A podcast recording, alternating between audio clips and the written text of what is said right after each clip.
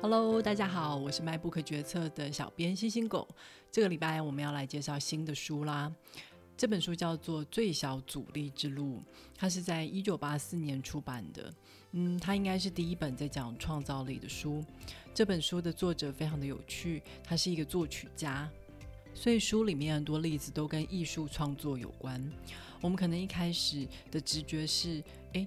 创造力应该是作家、画家、艺术家的事吧？我一个工程师或是一个卖便当的，需要什么创造力呢？我们需要的是解决问题的能力吧？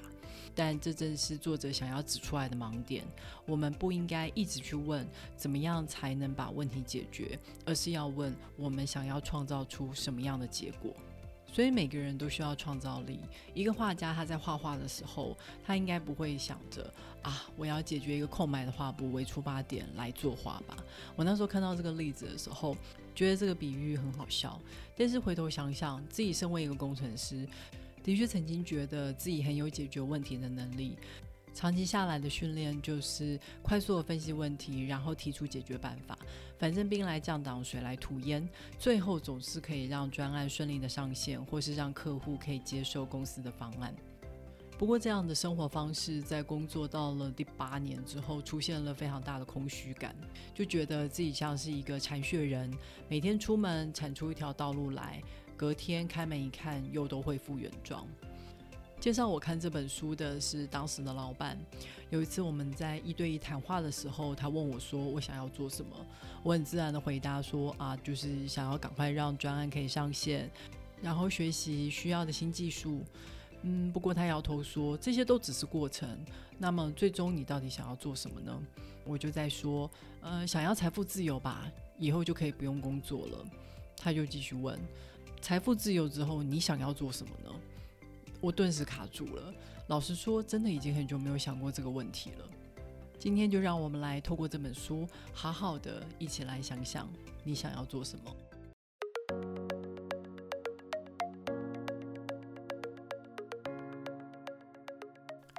这本书叫做《最小阻力之路》，就是因为人的行动就像是水流一样，水会往低处流，人的行动也会自然的往阻力最小的方向前进。有时候我们想要用意志力来控制我们前进的方向，也许一时半刻我们可以做到，但是时间一拉长，其实我们往往就会松懈，然后又回到了原点。就像我们为了减肥而节食，通常的结果就是会复胖，或是变得更胖。结果我们就会开始怪自己，说：“哎，你怎么那么没有意志力啊？难怪注定是个 loser。”我还看到有一本书上面形容，意志力就像是肌肉一样，用久了会累，会消失，所以我们要谨慎的使用意志力。不过，作者表示这是再自然不过的现象了，就如同很多人形容的，生活里面有推力，有拉力。如果推力够大的时候，就会把你朝反方向推；但是当你越走越远的时候，你所能感觉到的推力就越来越小。但是相反的，把你往回拉的力量就变大了。所以呢，如果你一直是处在这种一推一拉的生活方式里面，那么你要么顺应，要么反抗，最后无可避免的，你都会陷入一种来回摆荡的状态。很多人都觉得现状是无法改变的，所以呢，他是根据现状来决定他的下一步的行动。有时候是使用消去法，例如，嗯，我数学不好，所以我不能选理组；或是 parkist 没有办法赚钱，所以我不能做这个。一个一个选项就是根据我不行、我不想的条件删去之后，最后就顺理成章的接受那剩下的唯一选项。有的人呢是不作为，摆着让期限过去，不去投票、不去报名、不准备，那么他当然就只能被动的接受某一种结果，然后再万叹啊，真是身不由己呀。有的人是会在选择上面加上很多的条件，例如说。呃，如果他跟我申请上同一个大学，我就出国念书；或是说，如果这次没有升职，我就换工作。我们是让这些条件来决定我们的选择是什么。不过这些选择都不是出于我想要才做出来的决定，所以呢，有时候顺应现状久了以后，就会开始感觉空虚，而且内心可能会累积一点点的愤愤不平，一直想着如果当初做另外一个决定就好了。当冲突累积足够大的时候，就会产生反抗的动力。于是有一天，你就决定立马辞掉工作，然后义无反顾的照原定的计划出国念书。一开始动力十足，觉得啊，多年的愤愤不平终于找到出口了，不用再绑手绑脚。可是啊，时间一久，你可能会开始出现罪恶感，觉得自己是不是破坏了平稳的现状啊，或是开始感到后悔。回想以前，虽然感到不满足，但是至少觉得很有安全感啊。我们就这样在顺应现状与反抗现状之间来回摆荡。要避免这样的局面，作者说，只有创造一个新的生活方式才能解决。这个生活方式里面，一个是愿景，代表着你想要创造的结果；一个是现状，是你现在所拥有的。这两者之间一定会有落差，所以就会产生动力。但是这两个力量都是通往同一个方向，所以并不会有另外一个力量把你拉回来。举例来讲，如果你今天戒烟，而让你产生戒烟的动力是来自于我想要成为一个健康的人的愿景，而不是来自于我不想要得癌症的推力。那么你的行动力应该会更持久，也更容易成功，因为那时候你的满脑子不是都是啊，好想吸烟呐的这种念头，而是你还要想办法去拉近愿景跟现实的差距。如果你要成为一个健康的人，你可能需要规律的作息，呃，需要定期的运动习惯。那戒烟不过就是其中一个项目，你还会想出更多要拉近这个愿景的行动。当然，我们也有可能会陷入新的陷阱里面。第一个陷阱就是，我们决定降低我们的愿景。反正就告诉自己啊，这些不可能啦。这是把想要做的跟认为可能做到的混为一谈。愿景并没有想要加上这样的限制条件。如果人们总是只想着哪些东西做得到的话，今天我们不可能发明飞机，我们也不可能上太空，也不可能觉得飞出去的太空船还可以回收，因为这些都是以前人们认为做不到的事。第二个陷阱是对现状视而不见，总是告诉自己说现状也没有什么不好的啦，嗯，不做改变也没有关系啦，或是沉溺于去探究为什么自己陷入了这样的现状，想着为什么当时不出国念书，为什么那时不接受那份工作，满脑子想着是没有办法改变的过去，而不是想办法改变现状。这种愿景加现状的生活方式，最重要的就是愿景。当你的愿景越清楚的时候，你产生的渴望就会越大，你也越能看清楚跟现状的差距是什么，然后知道接下来应该要采取什么样的行动。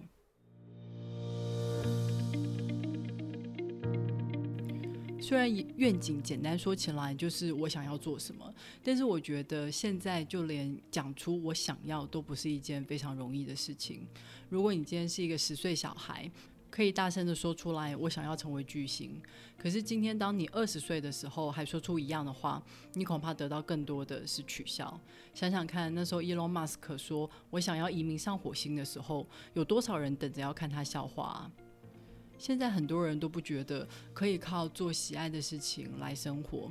前几天听台湾通勤第一品牌的 Podcast 提到说，他们那时候接受访问说：“诶，我就是想要做一个第十七名的便当店，每个月就赚个三四万，可以早早收工，那剩下的时间就可以拿来做自己喜欢做的事。”听到的记者反应超惊讶的，他们不是惊讶于哦你们的梦想才这样哦，而是惊讶于。哦，居然有这种用钱换时间的生活方式！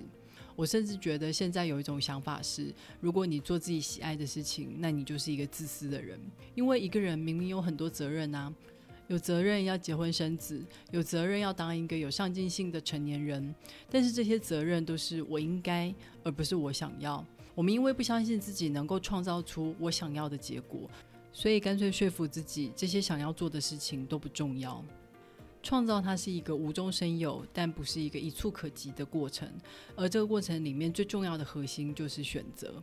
作者举了一个蛮有趣的例子：他跟朋友在餐厅里面点菜，他很快就决定他想要什么，但是他的朋友总是会花比较多的时间。他就问朋友：“你是怎么做决定的？”朋友说：“他会看过所有的菜单，确定没有其他更想要的东西以后再做决定。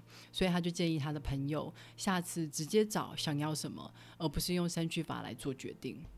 反复的练习确认我想要什么，而不是我不想要什么。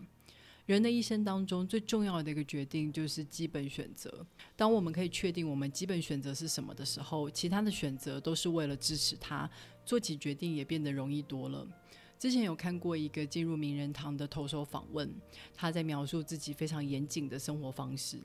他说：“因为很早就已经确定投球是他一辈子想要做的事，这是他的基本选择。所以他为了维持体能，每天都会重训几个小时。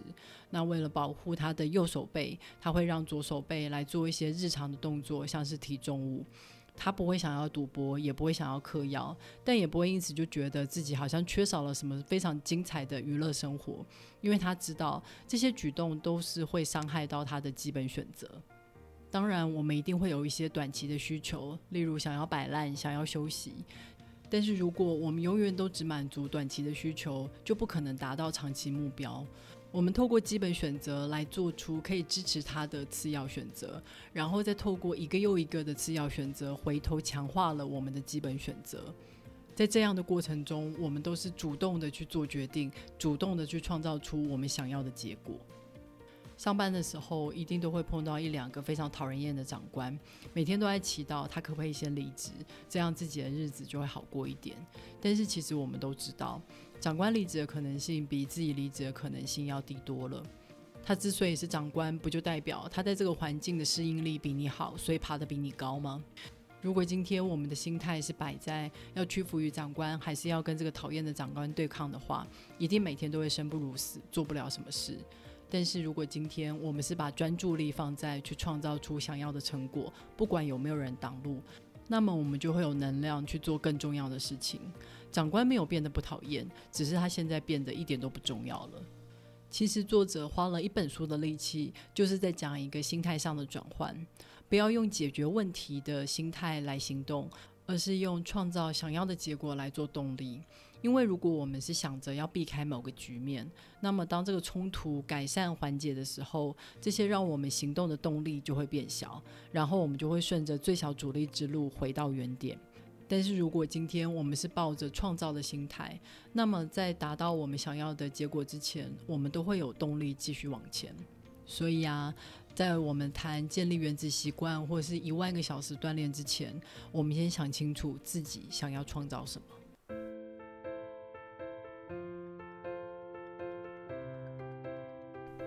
好啦，今天这本书就讲到这里了。在《最小阻力之路》这本书里面，我们知道，如果是处在一种一推一拉的生活方式中，那么永远都会有一股力量，让我们顺着最小阻力之路回到原点。